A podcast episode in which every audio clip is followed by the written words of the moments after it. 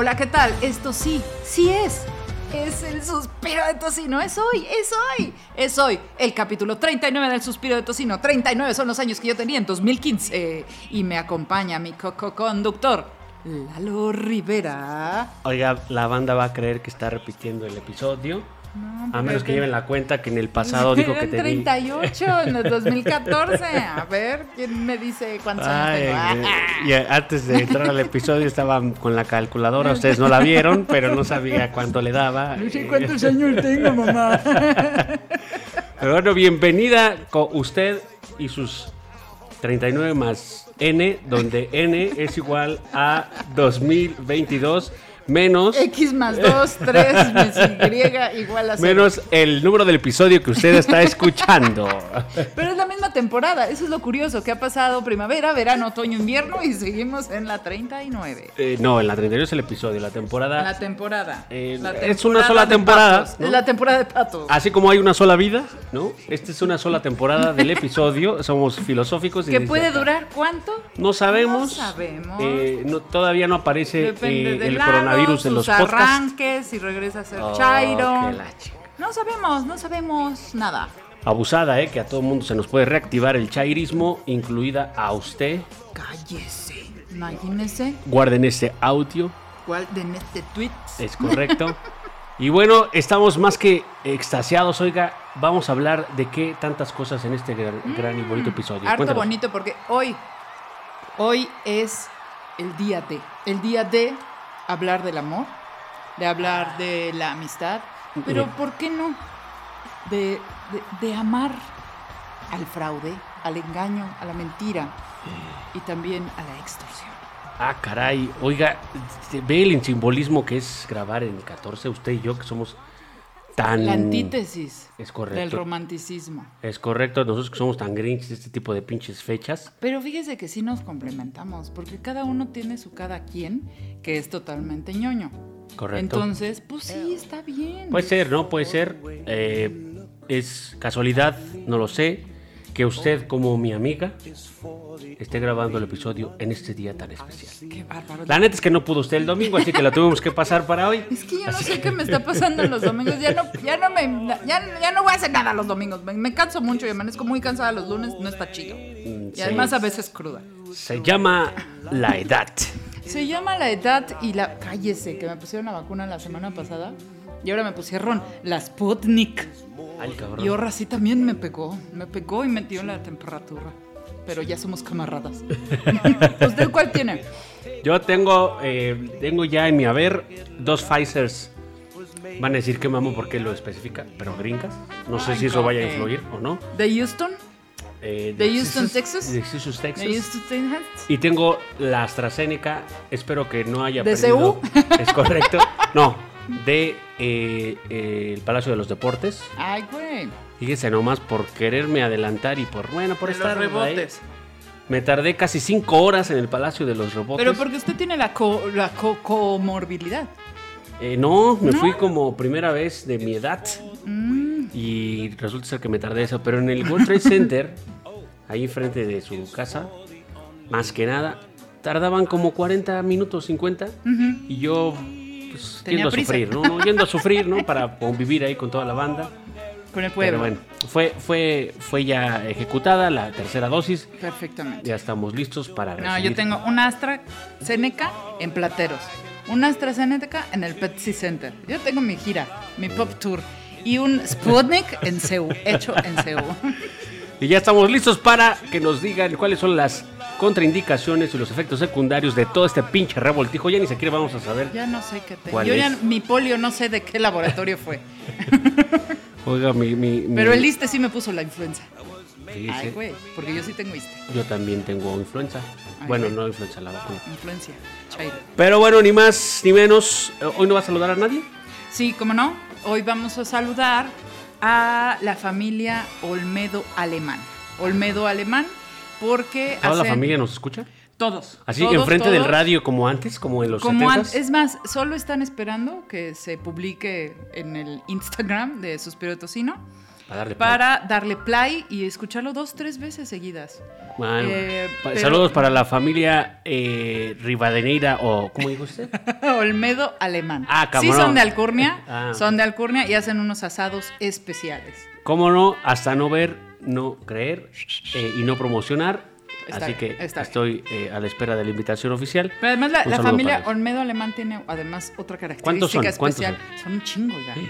Son de, de esos que tienen hijos hartos. Y... Ah, qué bueno. No, Además no, de esos, para que nos escuchen más. No, pero ¿sabe qué? Ellos fueron los que me introdujeron a una cosa novedosa en esta ciudad que se llama el Ah, vamos a hablar Sí. de el anti-restaurante en una de las secciones de este podcast. Por favor, no se despegue. Y yo para, para empezar y, y empezar bien saludando, pues obviamente a mi Lalo Escucha, ¿no? Roberto, Roberto Robert. Ávila. Robert, Un dato curioso, A ver. en el episodio pasado le mandamos los saludos la- al domicilio de su ex esposa. fuck. No sé si los fue a recoger. Eh, cualquiera que este sea el juego de palabras en la eh, que usted sabe, ¿no? Más que nada. Ajá. ¿Por O simplemente no le llegaron. Así que le mandamos un saludo para que pueda recoger en cualquier lugar de Culiacán. Porque eh, cuando no sepas qué escoger, coge con condón. Es correcto. Y si tú no sabes qué escoger, pues tampoco le hagas, porque si no, vas- imagínate qué pena, ¿no? Usted no se acerca a los gatos que le Sin más ni menos, vamos a iniciar el episodio antes de que este pinche gato me arañe. Vamos con él. Triatlón de noticias. Hace una semana se estrenó el documental de Netflix El estafador de Tinder. Y no tardó en ocupar los primeros lugares de reproducción en el país. El largometraje cuenta a detalle cómo fue que un hombre conocido como Simón Leviev, que se hacía pasar por multimillonario, engañó y manipuló a varias mujeres que conoció en la aplicación de citas.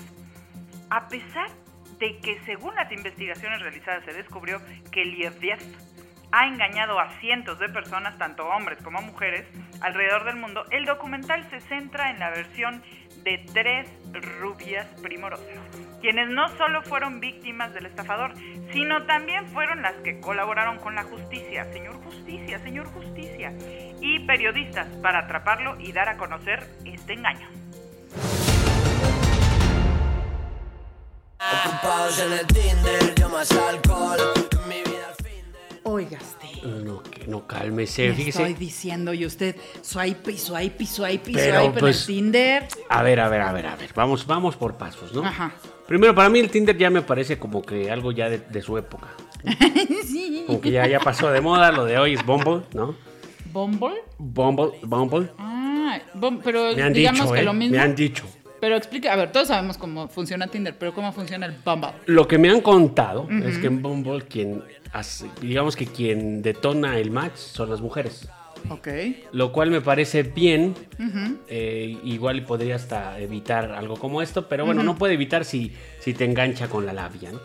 Pero si la... la Además, la- esta- hay estafadores y estafadoras. Es correcto. Si la damita en cuestión no acepta, no se puede iniciar una conversación. En realidad, ella es la que inicia la conversación. Ok, muy bien. Si ella no habla, eh, pues... Dios no lo oye. No, exactamente. Entonces, básicamente esa es una de las diferencias, entre, otras, entre otras muchas. La verdad es que la aplicación, hay una empresa eh, que respalda esta aplicación, que ya tiene, pues, digamos, un desarrollo, lo que le llaman los gringos un roadmap, en donde van desarrollando nuevas funcionalidades, hacen, eh, pues, experiencias, Mm. patrocinan eventos, eh, y obviamente, eh, pues, eso les da mayor, lo que viene siendo en el marketing y lo que se le llama el awareness. O sea, es Eh, como un Tinder con Red Bull. Hágale, hágale, sí. Un, digamos que es un Tinder más sofisticado. Oiga, lo que sí es cierto es que yo he visto en Tinder que ya en sobrevivió. y en otras aplicaciones es que antes Tinder creo que nomás te dejaba cinco fotos, o sea, eran poquitas fotos y el nombre... Usted está hablando de 1985, de- en la primera versión. el- cuando el primer episodio. No, es que sí, eran poquitas fotos y una, ni siquiera biografía, o sea, nomás decía, este, Lala, me gusta esquiar y los perros. Y comer hamburguesas con queso. Y ya, o sea, no, ahora ya es todo un perfil onda Instagram. Ya puedes vincular tus redes sociales. Puedes vincular tus redes, puedes poner videos, puedes poner muchas más fotos Es correcto. y los chats son un poco más eh, avanzados. Es correcto. Pero bueno, regresando al tema de la noticia, Le voy a ser sincero, yo apenas vi el primer episodio, entonces tengo idea de qué trata esta serie. Eh, y también fui un usuario asiduo, tres temporadas me respaldan y una consultoría especial que desarrollé para todos aquellos que no eran tan exitosos en, en este tipo de redes sociales. Les pimpeaba el perfil, les ponía lo que viene siendo pues la jiribilla fotográfica. Vea nomás usted Eh, haciendo fraude desde la foto. En una de esas, cuando hablaron del estafador de Tinder, yo dije, ¿eh? ¿Eh, yo? Pero ¿A qué yo hora no lo hacía a gran escala. Yo creo que qué pendejo. El otro cabrón sí vio negocio.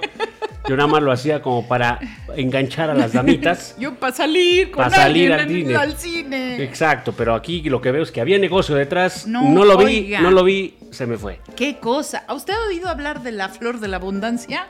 Del OmniLife. del ¿Ah, sí? Tupperware. No, es que, bueno, creo que la flor de la abundancia es, es un asunto piramidal donde el primero pues es bien vivo, le pide a otros 10 que junten a otros 10 y así se va haciendo de sus Pero, cuotas. pero esta cómo es, o sea, ¿cuál fue la estafa? Es que este está muy cabrón porque empezó estafando de a poquito, pero llegó a estafar millones de dólares. ¿De qué se trata? Él tenía una novia a la que le hacía creer que era la única novia y de una estafa previa, pues él traía que el yate, que el jet privado rentado, que su limusín. O sea, que su hotel. paremos ahí. O sea, a quien le tiró fue a una morra con mucha lana. Pero con, con- se acaba el dinero de una morra para en- enganchando a otra morra. Y, del, y lo, lo que va... ¿Y la otra morra también tiene dinero o es pobre? No, es que ni siquiera son a millonarias. Son a mujeres, digamos, clase media, que tienen alguna posibilidad de sacar un préstamo, sacar una tarjeta American Express. A ver, así como me lo está contando, no le veo tanto pedo. Fíjese, usted me está diciendo que lo primero que fue enganchó a una que tenía un chingo de lana. Mm, No, bueno, él se fue haciendo de un chingo de lana. Ah, pero poquito a poquito. Sí, o sea, él no agarraba millonarias, agarraba clase media, pero muy ambiciosas. Yo creo que él tuvo una mamá que le dijo, a ver, estar saliendo con pinches viejas todos los días, no, te, no vas a hacerte millonario. ¿Y dijo, qué? ah, Ah. challenge accepted, dijo. challenge accepted y tómala. Reto desbloqueado. Cómo no, con todo gusto. Y O sea, entonces aún le, le hacía creer a la chava que era multimega millonario. La chava andaba con él. Todavía le decía que ya quería vivir con ella. La otra iba a buscar depa. Y de pronto él inventaba un incidente. Oye, ya ves que yo soy bien millonario porque mi papá es el, el dueño de los diamantes Lieviev. Ok. Eh, entonces, necesito un favor. No puedo usar mis tarjetas porque me, me van a secuestrar, estoy en peligro, me mandaron matar. Como las llamadas que recibe uno. Haga de cuenta, sí, haga de cuenta de que si tu no tía de los Estados Unidos necesita un depósito. O sea, este cabrón es un Así. estafador de, de, de, y ahí digamos, te, va, ahí te va tu güera a sacar una tarjeta de crédito. Ahí te va tu güera a pedir un préstamo en el banco. Ahí te va tu güera a pasarle una tarjeta adicional. Y este cabrón se las acababa. Y se las acababa engatusando a otra chava. Y a esta ya le dejaba bien pinche endeudada y él ya traía una novia nueva. Y de lo que va este tipejo es de vivir como millonario a expensas de préstamos y tarjetas de crédito de chavas, pues muy ambiciosas, porque también, ¿cómo le vas a invertir tanto dinero a un novio si solo es por amor? Caramba, caramba. Pues yo ahí le veo bastante ambición también, porque pues no es lo mismo que te llegue cualquier pelado, que te llegue un pelado que te dice, vámonos ahorita a Ámsterdam en mi avión. Pues está canijo, ¿no? Por, por supuesto que hay por ahí alguna... No es, no es por amor.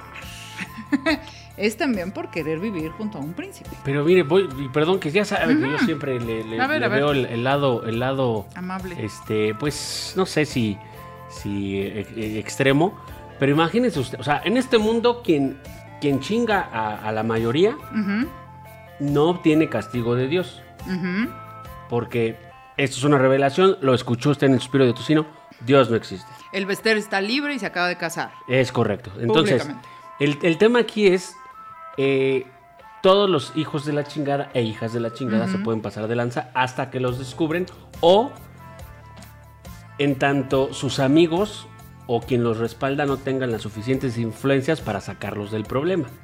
Efectivamente. ¿Vale? Entonces, de alguna manera, este güey lo único que está haciendo es, de forma muy creativa, chingarse a la gente. Oiga, y ahí le va y lo peor, tipo el Bester. El ¿Qué? señor sigue libre. No manche. Porque al final, él no firmó nada. Pues no. O sea, tenía una novia y le pidió prestado. Fíjese, ahí tendríamos que hablar entonces de al que hay que combatir en realidad no es a este güey. Es al amor. Al amor romántico, exacto. Hacia allá iba. Por supuesto. Exacto. De lo que se trata es de desromantizar las relaciones interpersonales. Exacto, hace un poco hablábamos en el departamento de RH, este muy- que ya a usted le platiqué, ¿no? En un, un poco decíamos cómo llegar a la a relación ideal, ¿no? Justo esta palabra de ideal, que se habla de, de- de Sí. idealizar algo, yo creo que ese es el pedo. El amor nos lo ha contado Disney, nos lo ha contado Pixar, y nos lo ha contado tantas otras cadenas de... de- Como de- La Rosa de Guadalupe. Exacto, Televisa y unas más. Carla Estrada. de encontrar una especie de construcción de todos los personajes eh, fantásticos de las películas que ellos nos proyectaban, románticas específicamente, y eso en algún momento lo vamos a encontrar, ¿no? Eh, apuesta, opuesto, galana, galano, este, eh, con lana, solvente. No, ¿y cuál es el final feliz? Siempre. El final feliz es. Bueno, la frase es vivieron para siempre felices, ¿no? Pero si era pobre, él es rico. Si ella si era eh, este, eh, pobre ella, se, po- se vuelve rica. Y se casan y son felices casan. para siempre. Y tienen hijos. Porque se casan. Sí. O sea, como si la felicidad viniera con el Del casamiento. Todo está pinche mal. Y este güey lo único que hizo fue usar la pinche Matrix. Es, dijo, a ver, si la bola de... Y perdón que lo diga, pero también se, se puede, se puede eh, poner una A al final. Y la palabra pendejo se adapta perfectamente para todas esas mujeres que cegadas por la ilusión del amor Sí. romántico, pendejamente caen en la promesa de este güey. Que la neta, yo vi la foto de ese cabrón. No, Podría ser yo, oiga. Pues es que no, tampoco es un acá un Ricky Martin. ¿eh? O sea, ni sea, abdomen eh, no, de no, lavadero, es- ni guapísimo, bronceado, nada. Es el poder Es de la palabra. poder. Pero además, ¿sabe qué? Esta, esta onda de, de a estas chavas, al final las defraudaron, le sacaron la lana, pero nada más, ¿eh? Habemos muchas otras encerradas en un matrimonio de la chingada, con el príncipe que se resultó golpeador, con tres hijos, con cero posibilidad de salir adelante porque me quedé a la mitad de, de la prepa de la carrera, me alejó de mis, pa- de mis padres, me alejó de mis amigos. O sea, ¿cuántas historias así no conocemos? Mine nos que ellas contaba- darían lo que fuera por solo tener una deuda. Exacto, Mine nos contaba que cuando eh, fue a hacer este eh, esta, llamémosle, eh, colección de, de obras eh, para un poco, pues, reivindicar el papel de las sexoservidoras Sí. en, en- en la historia, pues hablaba también de estadísticas brutales de muchas personas, muchas mujeres que están encerradas por pendejadas como prestar su nombre por el pendejo en turno que era su novio, su marido, Ah, lo no, que pero sea. es que la mayoría de las mujeres presas están ahí por amor. Exacto, hasta ve, No más. todo mundo nos podremos decir, ah, no, pues es que es que es bonito enamorarse y ahora que estamos hablando del, del Día del Amor y de Amistad, es que es bonito tener a alguien para ver, ver el Netflix. Es que si no tengo pareja, no soy nada en Es la vida. correcto, es que quisiera que me abrazara a alguien y la chingada. Pues por eso hay amigos ahí en el centro que dan abrazos por 10 pesos. Ah, Mejor güey. váyase usted allá. Ah, güey, güey. Si quiere salir, salga con un amigo. Pero si se va a involucrar nomás por ese tipo de necesidades con una persona, no esté usted después chillando porque le, me le estafan o me la estafan. Porque los vínculos de ese tipo son superficiales. Sí. No tienen sustancia. Y obviamente usted está cegada por una emoción que honestamente tampoco existe. Estos defraudadores como el Simón Lieviev los hay en todos lados. Él solo aplicó la violencia económica, pero hay muchos otros que aplican la violencia hasta llegar al feminicidio. Y, es como, y le repito, ¿cuántas mujeres desaparecidas, enterradas, expuestas, violadas, quisieran solo tener una deuda de miles de dólares? Pues sí, que siguieran, que Y- siguieran vivas. Y también. entonces necesitamos ver más allá del supuesto amor y del romanticismo que específicamente a las mujeres nos hace mucho daño porque estamos esperando una relación, por ejemplo, una relación sexual, solo hasta que nos enamoremos. Imagínese usted, O al revés, como si no también existiera el placer. Esa es una, pero también hay mujeres eh, que a través de una relación sexual consideran que ya hay un vínculo más allá del corporal. Exacto. No necesariamente eso va a pasar, porque tienes que generar un vínculo antes si- Claro. si, quieres que la conexión corporal te lleve a un siguiente nivel. Y si no la hay, pues entonces no conectes Claro. o no generes expectativas No por te algo que... claves, chava. O clávate bien chingón y después bye. Pero ah, en sentido figurado, me, me- me- me Sí, explico, sí, ¿no? sí. Ahí yo creo que hay mucho que trabajar con la sociedad eh, terrestre, ya ni siquiera es, es la, la- la latina o mexicana, aunque seamos más propensos a, a- a, pues el cariño, etcétera. El amor es una No, historia. es que tampoco estamos diciendo que no amemos a nadie, ¿no? No, Sí, no, no. Pero que tu primera vez no sea por amor. Exacto. o sea, no, Si aprende pasar- a sentir. Hay mujeres que llegamos a no sé cuántos años sin sentir un orgasmo jamás. No, a ver, que tu primera vez sea por un orgasmo, por favor. Es correcto. A ver, el orgasmo es de quien lo trabaja, Ah, así que Ah, también güey, se cuida y se, y se provoca. Y bueno, pues eh, si, si ustedes ven la, la- la serie del estafador de Tinder, mándenos sus comentarios eh, y nosotros estaremos atentamente leyendo sus opiniones. Vamos con la siguiente nota.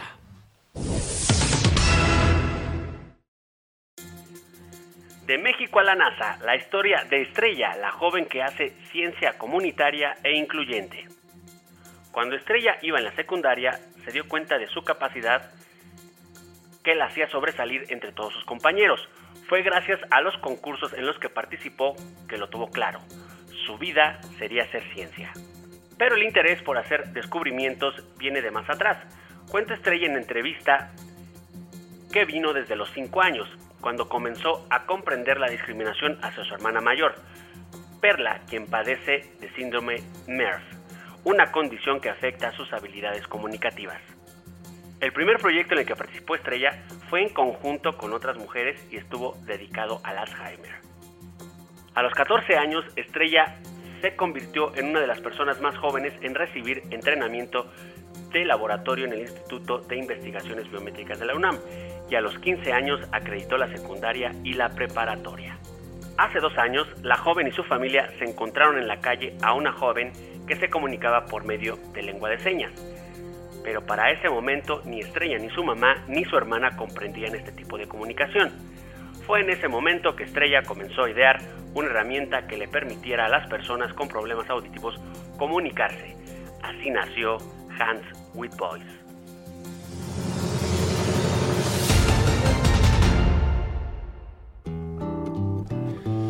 Así es, A ver, a ver, a ver, a ver, a ver, a ver. En contexto con este día que pasó apenas el 11 de febrero de la Oiga, la niña en la ciencia niña en es la bien ciencia. bonito. Que a mí me pregunto, hay. ah, o sea, no sé, a mí me parece un paliativo crear un día de la niña en la ciencia, como para fomentar la ciencia en las niñas.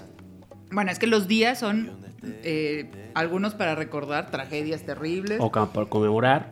para conmemorar, para festejar. Eh, pero la mayoría de este tipo de días internacionales son para visibilizar Es, me La estoy de acuerdo eso. la necesidad de que las niñas entren a la ciencia, entren a, las- a- a la, a la medicina, entren a estas materias que regularmente no son para mujeres. Claro. Y por eso, en- por ejemplo, en en el mundo el- solo el 30% de las personas científicas son mujeres. Es correcto. Necesitamos más, pero sobre todo necesitamos que las niñas se involucren. Por- pero mi punto va. al- Yo sé que toda la banda no les gusta el negativismo que a veces uno proyecta, ¿no? Por ejemplo. Más que nada, pero yo diría, ¿qué no sería más visible si le ponemos el día para recordar las barreras que existe para que una niña pueda estudiar ciencia? Pues es que se tendría que hacer todos los días, oiga. Pues es que eso es el punto, o sea, el- el- la, la ciencia, más bien la niña en la ciencia, me pareciera como ah, un poco Sí, que puede sí, ser sí, usado para sí, para, Sí, para gobiernos. Pero fíjese y- cómo en los números que tienen que ver con la deserción escolar, los números de las niñas son impresionantes porque ya, olvídese que vivimos en la Ciudad de México. ¿Ok? Que también pasa, Estoy pero estoy digamos que son la. Ahora mismo estoy en Mazunte. Eh, en Mazunte, exacto, Oaxaca. Oaxaca. Eh, si una familia de Oaxaca que normalmente tiene 3, 4, 5 crías O hasta siete. y solo tiene dinero para mandar a uno o dos de esas crías a la escuela, no va a escoger a las mujeres, va a escoger a los varones. Y entonces, por eso las escuelas están, tienen en, en lugares eh, pues muy alejados de las ciudades, de las capitales, pues mucho más niños que niñas, porque las niñas se tienen que dedicar a cuidar a sus padres, a cuidar a sus hijos, a casarse y a ser señoritas muy bonitas. Todavía pasa, sí, todavía pasa. Y es más común de lo que... A veces cuando vivimos en nuestra burbuja eh, que nos da acceso a al internet, que nos da acceso a, a agua caliente, que nos da acceso a otras cosas, pues se nos olvida que el mundo no es así. Eh, y no es así para la mayoría de la gente. ¿Cómo? ¿No todo el mundo tiene boiler? No, no todo el mundo tiene boiler y no todo el mundo tiene ni siquiera agua ¿Qué? para poder bañarse. Polimnia. ¿Estás hablando de la colonia piloto?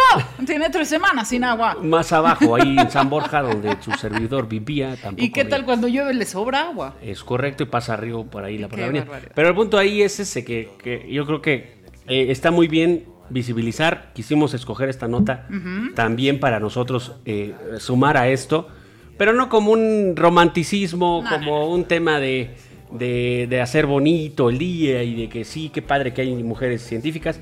Sí, eso lo sabemos, pero también es un poco para levantar la voz sobre lo que todavía falta en nivel gubernamental, institucional, etcétera, para poder abrir esas puertas y fomentar en las niñas el acercamiento a la ciencia. Porque la neta nos conviene a los machines. Marie Curie, ¿qué? ¿Qué tal?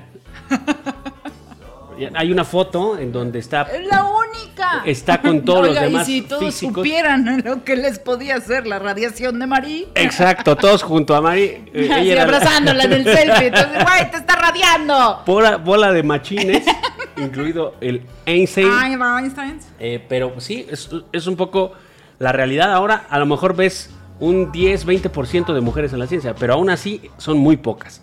Así que bueno, eh, cualquier ayuda eh, o, o para poner este tema en la mesa, que, que justamente ayude a poner el tema en conversación, eh, creo que es algo importante. ¿no? Oiga, pero además una niña, una niña que estudia, pero además una niña que estudia ciencia, evidentemente las carreras científicas son un poco más largas que las, eh, que las administrativas, las- cualquier otra carrera. Si eres científico depende, porque la distancia de... Ah, bueno, no, no, no, ok. Pero una niña que estudia eh, una carrera científica, evidentemente va a tardar más en casarse, más en tener hijos, su cuerpo va a estar más preparado, ella va a estar más preparada, eh, va a tener muchos más recursos y más herramientas para criar a una niña o un niño sano y estimulado correctamente. Y, y bueno, no quiero ser el, el aguafiestas, pero Otra vez. ya saben, ya saben, ese es mi papel. Entonces, aquí el tema es, eh, sí, quitar las, las barreras, pero yo incluso creo que las barreras para el acercamiento de la ciencia están para toda la población en general. Obviamente más a las mujeres que eh, justamente están marginadas por otras circunstancias. Pero la ciencia le hace tanta falta a estas generaciones de chavos que no tienen ni idea de poder entender el mundo a través de ciencias como la física, las matemáticas, la química, que no son tan difíciles como, como aparentan, simplemente como son ya un tabú, como son ya... eh, eh, pues, es, es una, como llámele usted, tradición Ajá. escolar de no me quiero meter a esto, pues desincentivan mucho el, el acercamiento de la juventud a la ciencia o la niñez Sí. por la pendejada de es que las matemáticas son difíciles. Son bien difíciles. Son difíciles para las personas que no quieren No, abrir para su quien mente. tiene un mal- Yo tuve un excelente profesor de álgebra y yo amo y adoro el álgebra. Y se me quedó. O sea, en Exacto. cambio tuve una pésima maestra de cálculo diferencial. Y, Y no me preguntes nada de los pinches cálculos. Nada. Así es. Pero de álgebra lo que quieras. Yo afortunadamente tuve muy buenos profesores, además me gustó y fue autodidacta, pero sí, para mí la ciencia no solo hay que acercarla a las niñas, hay que acercar- acercarla a la infancia en general, porque de verdad, entre más es- te escucho a las generaciones nuevas de hablar de, de las cosas que les interesa y los mueve, nada tienen que ver con la ciencia y mucho con la superficialidad, déjeme llamarlo así, del mundo que hoy vivimos, ¿no? Y la ciencia te empieza a, a dar esas preguntas para entender que, que eso no es lo importante, el por qué, ser curioso, ir más allá, por la respuesta que, que si no, no existe, a través de tu curiosidad la encuentras. En fin, es todo un, eh, un- yo le diría, un journey, un trayecto de aventuras. Ya me siento como Big Man, ¿no? Promocionando acá la ciencia. O el profesor Memelowski, para los que estén más, más, este, más viejos. Pero para el mí... doctor Chapatín. Claro, me ese güey ni era científico. Mi doctor era el güey. Pero bueno, la verdad que sí, ojalá, ojalá, eh, si escucha este podcast un chamaco, eh, google el método científico y trate de comprobar todo lo que sus padres le dicen. Oiga, y aprenda a hacer la regla. Que son tres, ley. No chingue. En cualquier carrera se necesita. No sea así, no se cierre. Sí, no por estudiar periodismo, no. No, no manche, una regla de tres, no me chingue. Un pinche porcentaje. Porcentaje, no puede ser. Pero bueno, este es nuestra, nuestra granito de arena a la ciencia y sobre todo a las niñas en la ciencia.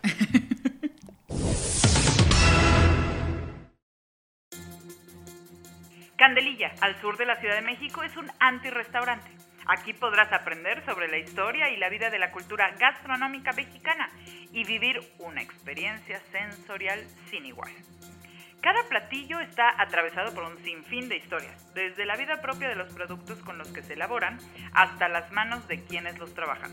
Cada bocado es destino y por eso tenemos la posibilidad de rememorarlo a través de nuestros sentidos, del gusto y del olfato. Sin embargo, también en Candelilla todo va más allá de simples metáforas y puedes hacerte consciente de la conexión entre la gastronomía, la historia y los sentimientos.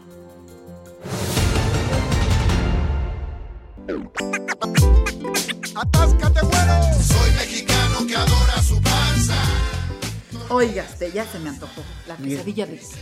Mire, primero, gracias Ah. por la recomendación. Sí. Y aquí Recuerdo- entonces, gracias a la familia Olmedo Alemán. Olmedo, que me llevó de ojo cerrado Es muy bien. y me encantó la sorpresa. Y gracias también al señor eh, eh. Arturo, Ah. Arturo, que es el papá de Héctor, Sí. que son, eh, pues, a, a Héctor es, digamos, que el- el- la mente detrás de este concepto de antirrestaurante, pero su papá, que es eh, don Arturo, lo apoya prácticamente en todo, al grado de que a partir de la sesión de un predio en el sur de la ciudad, se eh, instauró esta, este concepto.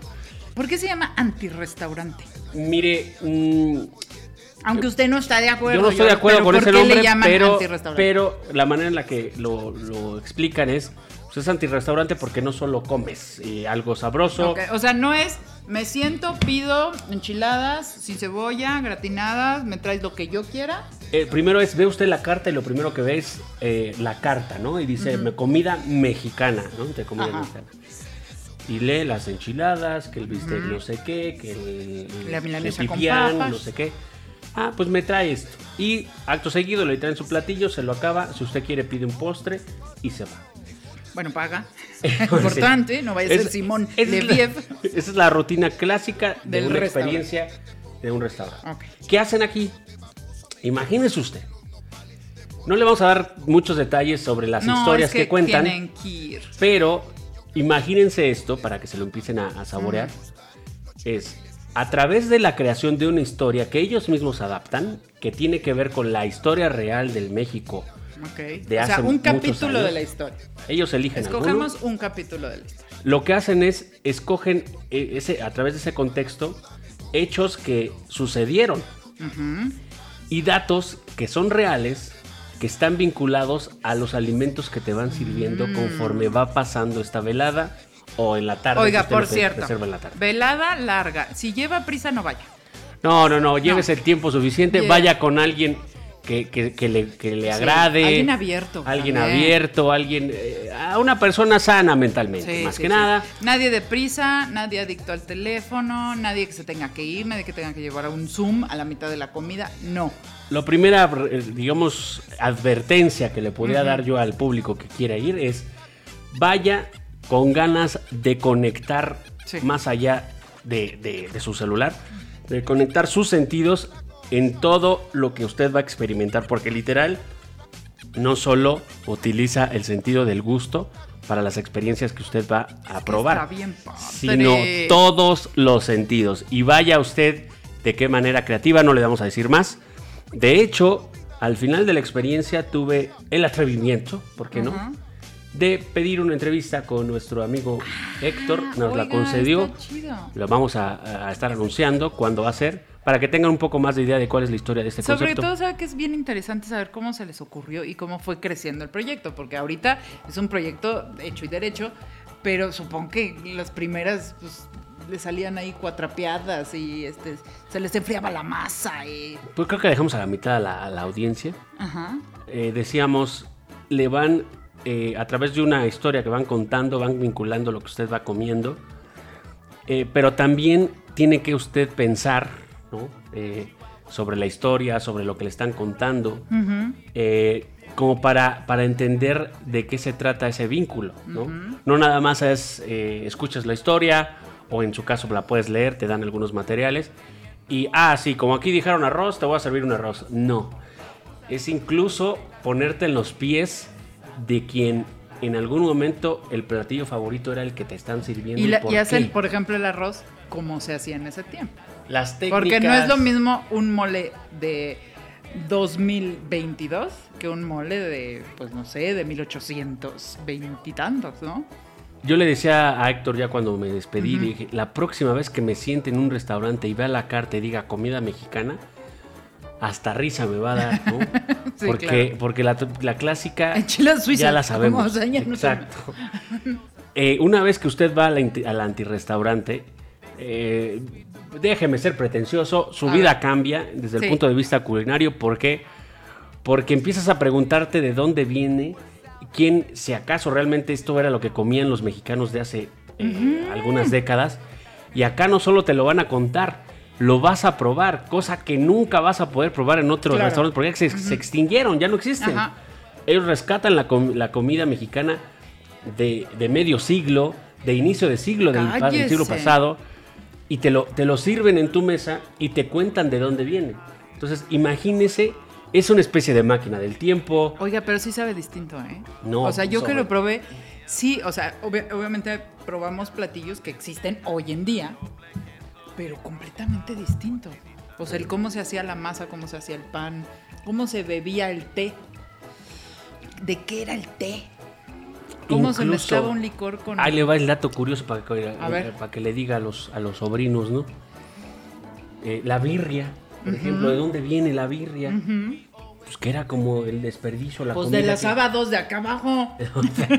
Pero lo que ahora todo el mundo come hasta, hasta el mi rey o los mi reyes para la cruda, pues se decía que era una especie de platillo pues, para la gente de bajos recursos. Era como que lo que sobraba, ¿no? Poco.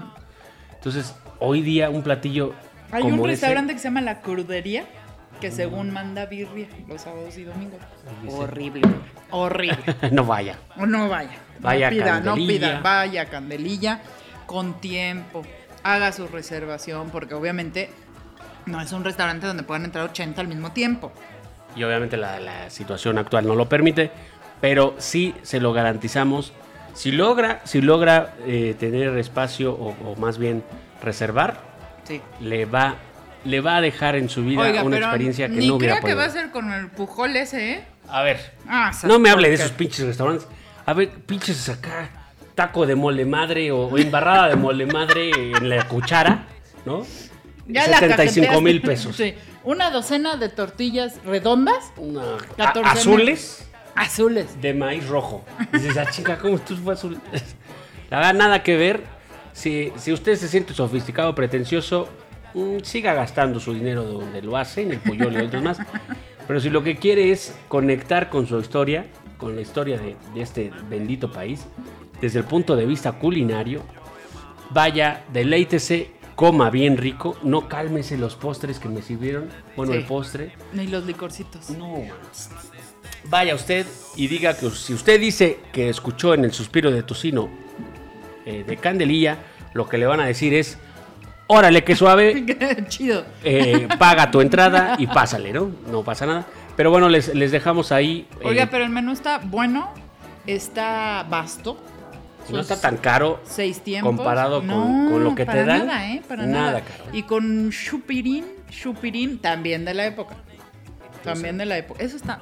Vayan, vayan, vayan, vayan, vayan. Próximamente la entrevista con Héctor. Googleenen Candelilla 16. 16 con número. Candelilla 16. Métanse al Instagram o al. Y, la y- y página. pueden incluso googlear en, Google Maps, Candelilla 16, que es la calle y el número en donde se encuentra Fíjese usted. este restaurante. Fíjate. Anti-restaurante. Fíjate que suave. Qué bonito. Vámonos al, al- al debate. ¿Por Ya para no? cerrar. Vamos Con lo que el se debate dio- de los candidatos. No, no, no. Ahora los Ah, simbolismos ocultos en el show de medio tiempo de Super Bowl. Bienvenidos al primer debate presidencial. No, no, no, no, no, no, no, no, no, no, no es mi fuerte la venganza, no, justicia, no venganza. Es tiempo de debate. debate.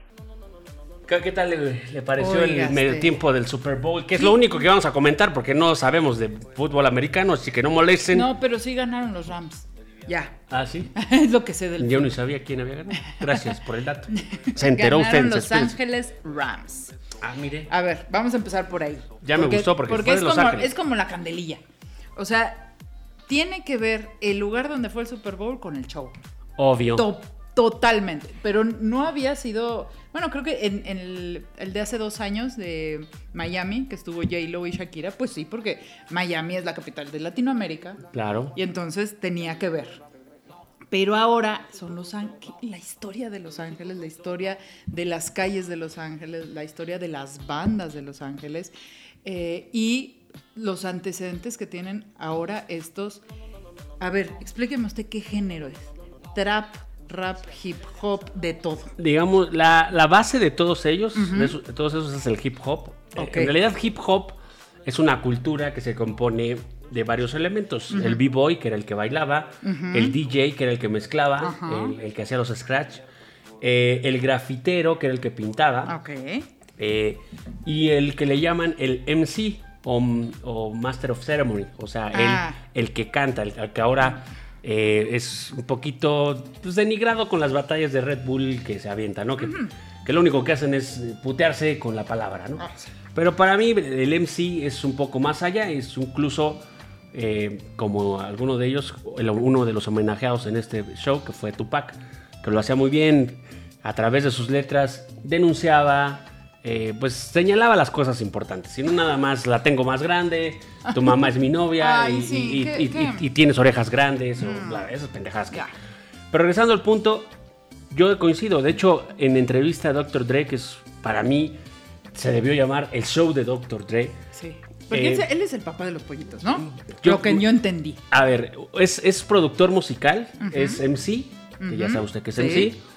Pero justo fue uno de los que. se llamaba MC Hammer. Es correcto. Ahora usted ya sabe. Entonces, el asunto es, Dr. Dre dio, la, dio o produjo muchos discos eh, eh, este, que, que tuvieron, este, eh, que se tocaron en este show. Y uno de los artistas que él apoyó para su carrera y que lo descubrió fue justamente el güerito del rap. El güero de los negros. Exacto, Eminem. Entonces él, fue. Y también Dr. Dre fue el.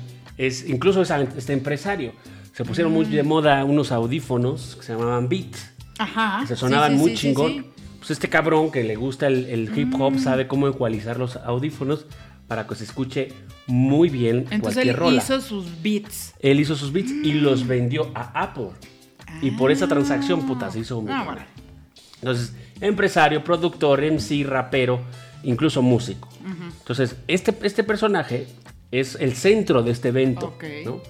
Y el centro de un homenaje, él decía, ya se habían tardado con este homenaje. Claro.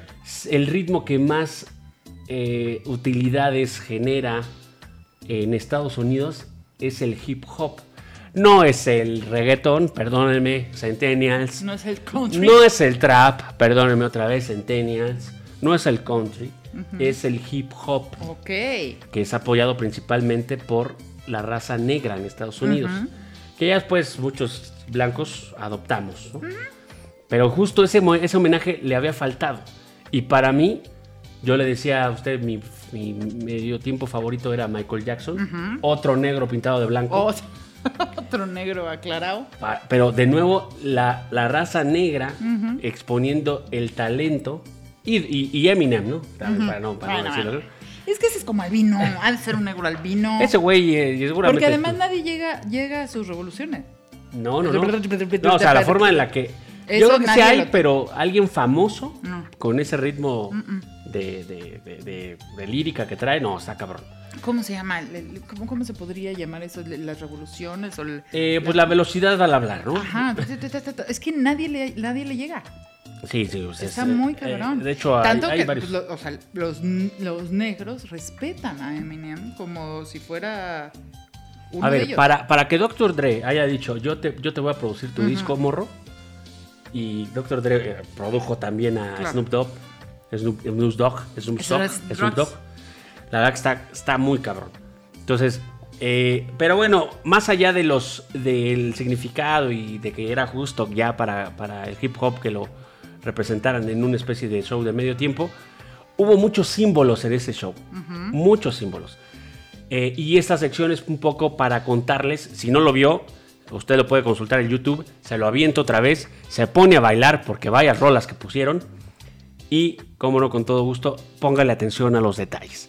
Uno de los, de los más, este, eh, como curiosos, Sí. unos decían, está imitando a Spider-Man, ¿por qué aparece 50 Cent. el 50 Cent de cabeza? no? Pero es que sí fue su, su primer video, ¿no? Es Una correcto. cosa así. Justamente en su primer video musical él sale haciendo abdominales en esa posición. Además ya no puede, porque ya los 50 señas son como de 500 varos de las, del Diego. Rivera, del Diego Rivera. Sí, no, sí, ya, ya tiene más, pen, más en la panza de, de sobrepeso, pero justo es por eso. Es, es- si alguien No se lo que voltearon la cámara para que No, él se no. pudiera bajar.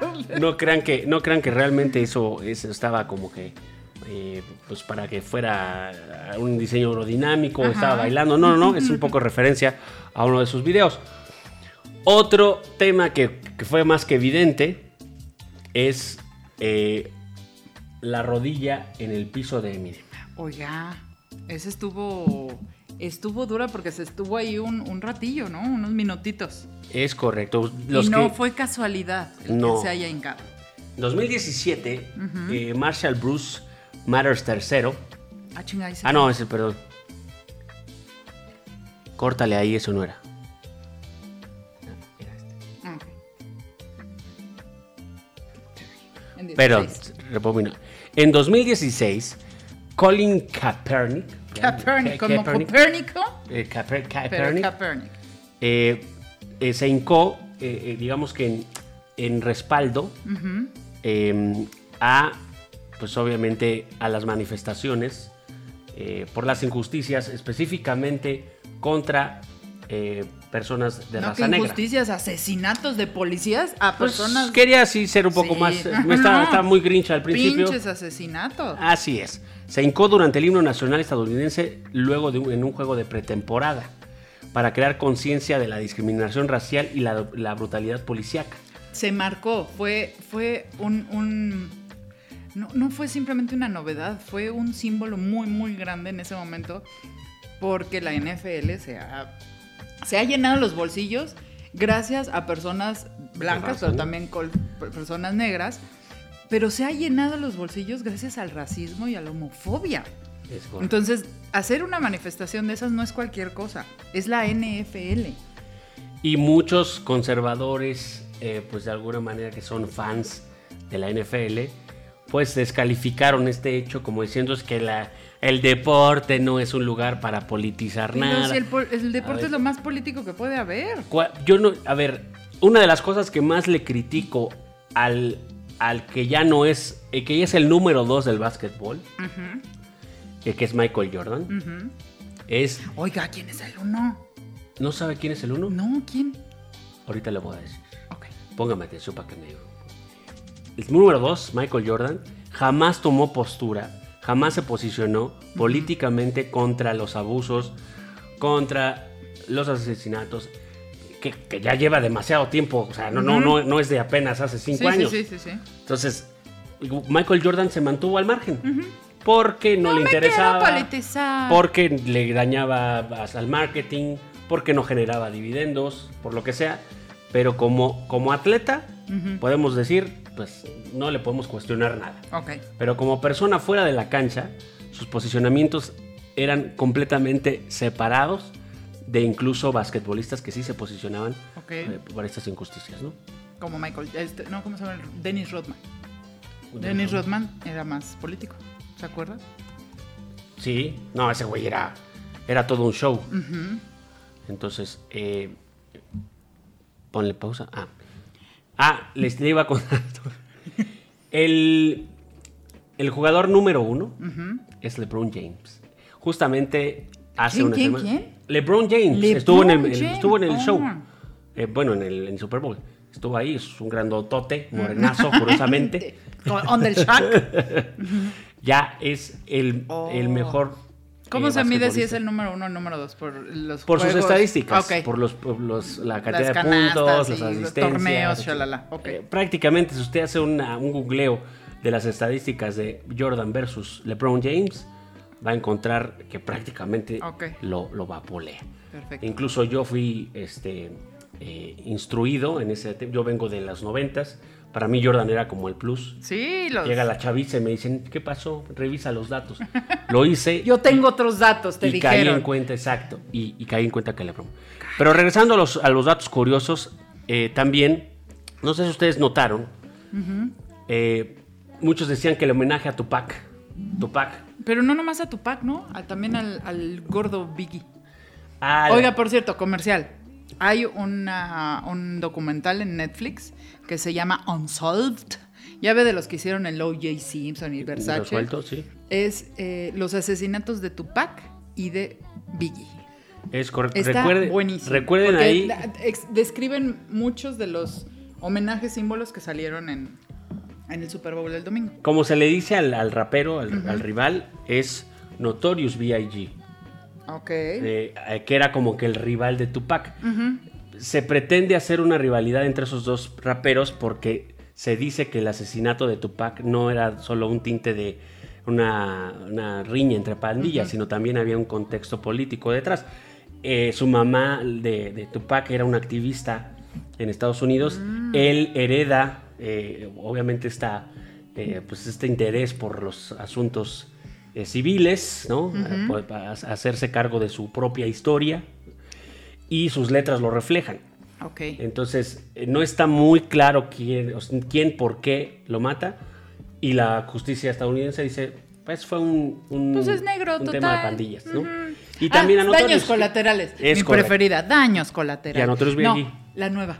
Se matan entre ellos. Ese. Se matan entre ellos. Así es.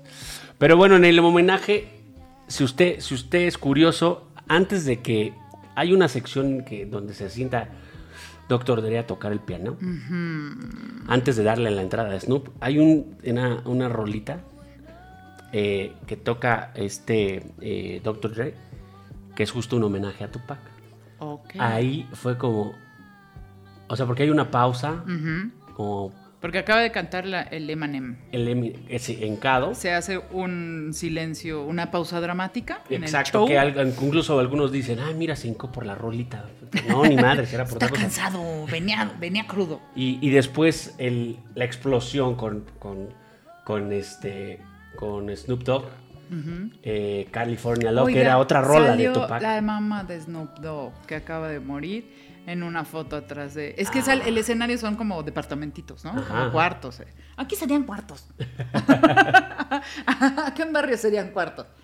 Y cuando acaba de cantar la primera canción Snoop Dogg y baja a su departamentito, está una foto de, de él con su mamá. Eso también fue muy cabrón, porque además la acaba de perder hace algunas semanas. Así es. Y además el bonito Snoop ah, haciendo de las suyas. Otro dato curioso del, del, Ah, del bueno, tiempo es pero pues es que... Eh, hasta yo lo haría. Uno se estresa. fumando antes del show. ¿A poco usted duerme a la Para- primera? No, no, no. pues no, ni Ah, que tuviéramos 20 me da- años. la verdad, eso a mí me, me, me pareció súper simpático. Como, Pero nadie nos entendió. como agarra su porro ¿Por qué no? se da una fumada antes de salir y literalmente Pues para que se vea relax, para que se estresa. Tanta es. gente también espanta. Es correcto. Entonces, eh, pero bueno, ahí, ahí- ahí yo, yo lo que les diría es, encuéntrenle el sabor. Para mí, eh, después de Michael Jackson, no creía que hubiera un show que me, me moviera tanto. Yo creo que es porque me gustaban pues, los raperos en la juventud, pero no solo eso, yo creo que el significado, que, que incluso hayan eh, usado este espacio para, para protestar en la cara de, de- de todo mundo, eh, pues las injusticias contra la, la raza negra y que lo haga, lo haya hecho un, eh, un blanco aceptado por la comunidad negra Sí está canijo, ¿eh? me parece que es un simbolismo para mí. eh, no me gustaba tanto Eminem, no es el tipo de rap que me gusta. Me gusta más lo que hace Dr. Dre. Y Oiga, Snoop, es que fíjese, a, uno le guste o no el hip hop y el rap, tenemos que reconocer que son unos musicazos. Musicazos. Y, Y- pasa en cualquier género. O sea, puede ser que a mí no me guste el jazz, pero tengo que reconocer cuando escucho una banda chingona. Y lo mismo con el rock y lo mismo incluso con el reggaetón. Pero en esta ocasión sí tenemos que admitir que, digo, el show del Super Bowl no dejó nada que desear. O sea, estuvo No. completo, entero, pero además lo que a mí sí me... fue una calidad musical muy cabrón. No sé si, si hubiera sido demasiado, pero imagínense revivir a Tupac este, tecnológicamente. Habían dicho que iba a ser un Hubiera holograma sido... de no sé qué. Hubiera cosa. sido... Muchos rumores. No, o sea, imagínense usted en Los Ángeles, la banda... A ver, además estaban los, los carros, los clásicos. Sí, los que... El mapa de Los Ángeles hasta abajo. Y a mí me gustó cómo fueron ubicando algunas escenas en ciertos lugares. Por ejemplo, hay un lugar, eh, pues es- tristemente es muy famoso, pero es el, el lugar con más indigentes sobre la tierra, que es el este, Skip Road. Ok. Y pues lo representaron con las cajas. ¿no? Porque ahí la gente vive en cajas, en tiendas de campaña, Claro. si le va bien. Y lo representaron eh, con el rapero. ¿Cuál Ponle ahí el nombre. Pásale. El rapero de. mm, que salió como general del ejército. Ah, Kendrick Lamar. Como el rapero Kendry Lamarck. Ahí salen las cajas y están representando. Que fíjese que ese es uno de los, de los temas que, que a mí me gustaría poner en la mesa es Kendrick Lamar está catalogado más como un, como un eh, artista de trap. Ajá. Quien, quien nació apenas hoy y, y- y- y escucha a Kendrick dice, "Ah, órale, qué chido el trap. Pero si ves sus raíces, en las raíces del trap y, muchos ritmos, incluido el reggaetón, Sí. tienen bases de hip hop. Sí. Y el hip hop es eso que escuchamos en el medio tiempo. Ujú. También hay que decirlo, es apenas una pizca del hip hop de aquellos días. Faltó este, KRS One, faltó eh, Naughty by Nature, incluso los chicanos este, Damexa Kings, mexi- mexicano-estadounidenses, los tres delincuentes también, que son una, e incluso Cypress Hill, eh, que cantaba la de Te- Tequila Sunrise, más para acá. Hay un chingo de artistas que justo este, este género musical lo representan de una forma muy original, muy digna y la verdad que para mí casi me hace llorar. oiga. Oiga, pero además cuidando mucho, pues no hacer multitudes como en otros Super Bowls, ¿no? Exacto. Pero aún así lució muchísimo. Oiga, y al final el baile de los, eh, bueno, digamos, representando a los reclusos, a los de las prisiones, está canijo, ¿no? No, la, la verdad para mí, deje, deje usted, si usted no, no tuvo la atención de ver esas pequeñas sutilezas y solo escuchó las canciones, o sea, le Pues es que aseguro la- la- la- que yo sí tuve que ver, la verdad, tres veces la repetición, porque la primera, pues uno está emocionado y no cachas todo. Y además, pues estás con gente, estás viendo el... Ya cuando llegamos a casa y lo pusimos otra vez en YouTube, a ver, vamos a poner una vez, vamos a ponerlo otra vez, ya le fuimos cachando más cosas. Lo dijo Dr. Dre, voy a hacer que este show, que no nos había dado nuestro lugar, eh, sea el momento para que nunca nos olviden. Está muy cabrón. Y la verdad, lo hizo y Se vaya de qué chingaron manera. a Michael Jackson, oiga. Para mí sí. Digo que, mí sí. que a mí no me gusta mucho comparar cuando son, por ejemplo, una película del, de hoy, del 2022, con una película de, de 1960. No se pueden comparar porque son otras tecnologías, otro tipo Pues de obvio que no, porque lo, lo más viejo es lo mejor. Ay, don Nicanor. Ah, ya Oiga, vio, usted sí, ni sí. sabe qué es el hip hop. Claro que sí. A ver, Es lo que te da cuando no te... ese es marcapasos, don No. Nicanor. Ah. Eso sí. No, pues fíjese que sí. Sí sabe de música. No, a usted le gusta la música. La- claro buena. que sí. Y La aunque no son de mis tiempos, la verdad es que sí me hace mover el bote. Eh, también lo he movido con otros géneros, pero específicamente con el hip hop. ¿Qué le diría a la gente que desprecia el hip hop o el rap? Pues yo por, les por diría- ser un así como, "Mm, esa no es música. Pues yo les diría que pues se les está marchitando el cerebro. ¿no? Porque en realidad eh, te puede no gustar, no pasa nada, No pasa nada. pero negar la influencia Sí. y la representación que ha tenido en la raza negra principalmente y cómo ha exportado ese ritmo. Tanta, es, el ritmo es un vehículo para expresarse. Qué bonito habla, don Nicanor. ¿Qué le parece? Usted puede escuchar una rola de hip hop desde algo romántico hasta una demanda a- al gobierno, a una denuncia de una Un injusticia, asesinato. incluso un asesinato. De verdad, el hip hop, como todas las manifestaciones culturales, es para comunicar emociones. Sí. Por por eso somos humanos, chingada Oiga, madre. ¿sabe qué me gustó también del segundo tiempo? Eso ya se lo voy a decir como mujer y como mujer XL.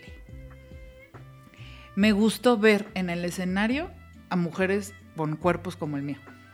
Fíjese nomás. bailando, siendo sexy, siendo este bailarinas, digo, no soy de esas bailarinas, pero me gustó ver un cuerpo como el mío en el escenario cuando normalmente pues vemos otro tipo, ¿se acuerda que hablábamos de lo ideal? Cuerpos ideales que no son reales. Y mire, hay una, hay una, eh, hay un debate en el hip hop actual en donde dice que se está perdiendo la misión real del hip hop, que era justo, pues, denunciar o señalar algo importante. Hoy, las supuestas batallas del hip hop, como decía Lalo hace rato, son dos pendejos ahí peleándose por ver quién es el más Y, a ver, hábil ¿quién para es el insultar. más misógino? Exacto, para insultar lo que y sea. tu mamá, oye, ¿y Todo la lo mamá insultable. qué culpa tiene? Se les reconoce el talento para hacer que dos palabras puedan rimar y que tengan un contexto para hacer una ofensa magistral. Pero en este pinche mundo violento, lo que menos necesitamos es más Claro. violencia, chingada madre. Toda la razón. Ah, para mí, el hip hop y cualquier manifestación cultural debería de denunciar o, a- o hacer o darle voz a los que no tienen, señalar situaciones que nadie atiende. Y es para eso, para pues para da- generar conciencia, no para generar likes o, o- ¿Qué es eso? o más odio. ¿Qué es eso? Entonces, pues oiga, yo ya me metí porque ya quería, Ya vi, les corté ya porque vi. ya se están pasando de lanza Ay, y la verdad es que yo ya quiero dedicar mi canción. dedique su pinche canción. Seguro va, va a meter un bolero de esos que le cantaba la Rodríguez. Le voy a, le de voy a. porque el San que no, Valentín. la voy a sorprender. Ay, con una de Luis Miguel, porque es muy romántico. Aunque usted no lo crea casi, el Snoop tiene mi edad. ¿Qué? El Snoop Doggy Dog. Oiga, y son igual de marihuanos. Sí, también. Entonces, Oiga, ¿de cuál estaría fumando? ese güey es un hidropónica acá esas de las que son moradas y cabroncísimas, ¿verdad? Sí, un- Porque uno ya compra unas acá que les das tres jalones, no te hace No, nada. Ese pasote lo que nos dan aquí. Pero bueno, Acelgas, acelgas. a perejil, una cosa así. Pero bueno, para estar en contexto, le voy a, A ver. dedicar a toda la, a la bandera. Le voy a dedicar esta bonita rola. A ver, a ver, que es del disco nuevo de mi tío Snoop. Bueno, sería mi sombrero, la verdad. ¿Y sería toda- todavía hace discos nuevos? Acaba de sacar uno con esa bonita rola que le ¿y va a no gustar a todo acaba de mundo. comprar su propia disquera?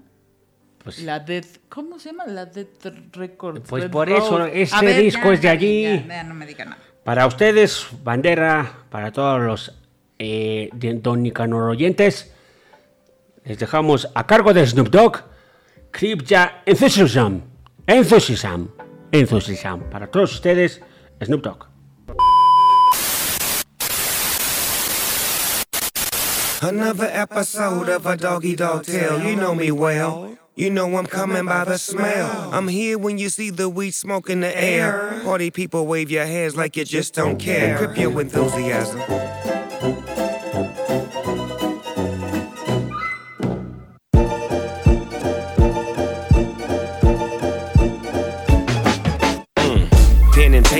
Money maker, let the beat ride. Let me put you up on this nigga from the east side.